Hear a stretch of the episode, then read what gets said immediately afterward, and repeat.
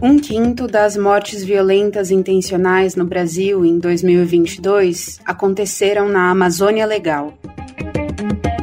Estudo revela que 40% da área da Amazônia não é alvo de pesquisa, o que causa falta de conhecimento sobre a região. Amazônia em pauta na agenda de Lula. Presidente participou de reunião técnico-científica na Colômbia e de cúpula entre União Europeia e países latino-americanos. Esses são alguns dos destaques do Amazônia em 5 minutos, que a equipe da Amazônia Latitude selecionou para te atualizar sobre o que aconteceu entre 8 e 20 de julho na maior floresta tropical do planeta. O anuário do Fórum Brasileiro de Segurança Pública, divulgado no dia 20, revelou que um quinto das mortes violentas intencionais no Brasil em 2022 aconteceram na Amazônia Legal. A informação é alarmante, porque a região da Amazônia Legal possui apenas cerca de 13% da população brasileira. O anuário também revelou que o Amazonas é o terceiro estado mais violento do país registrando 1.531 mortes violentas em 2022. Um estudo publicado na revista Current Biology nesta quarta-feira, 19, descobriu que existem lacunas no conhecimento sobre a Amazônia. O artigo do projeto Synergize, do Centro de Síntese em Biodiversidade e Serviços Ecossistêmicos do CNPq, foi feito a partir de informações de mais de 7 mil locais na Amazônia, com a contribuição de mais de 500 cientistas. De acordo com os resultados, 40% da área da floresta possui probabilidade quase nula de ser alvo de estudos científicos. Nas cidades de Canaã dos Carajás e Marabá, no Pará, a mineradora Vale vendeu mais de 93 toneladas de ouro para fora do Brasil sem pagar os royalties necessários. A informação foi descoberta por duas CPIs da Assembleia Legislativa do Pará e da Câmara dos Vereadores de Marabá.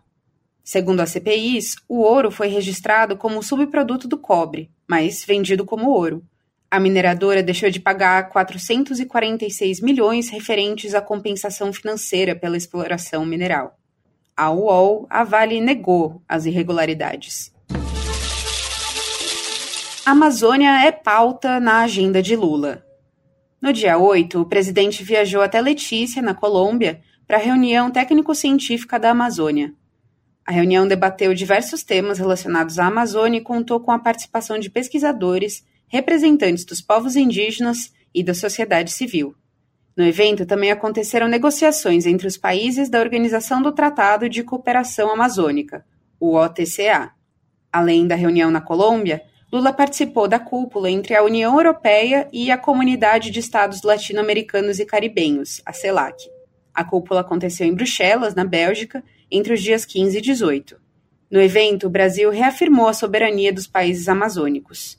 E, em reunião à parte, a primeira-ministra da Dinamarca, Mette Frederiksen, anunciou a intenção de doar para o Fundo Amazônia.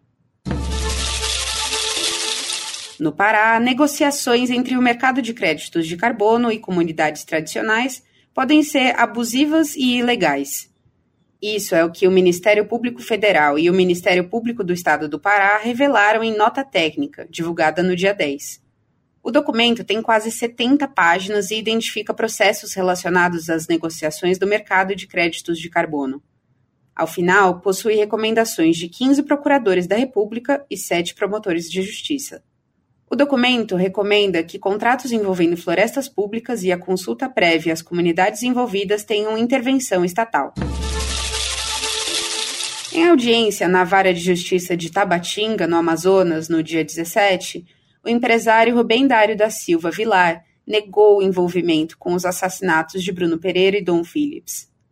Vilar é financiador de pescadores ilegais na terra indígena Vale do Javari entre eles os réus do caso de Bruno e Dom. Por isso e por conta de outras pistas, foi indiciado em maio deste ano pela Polícia Federal. Eu sou Amanda Peste e esse foi o Amazônia em 5 Minutos, uma produção da Amazônia Latitude. Para mais informações e conteúdos exclusivos, acesse amazonialatitude.com.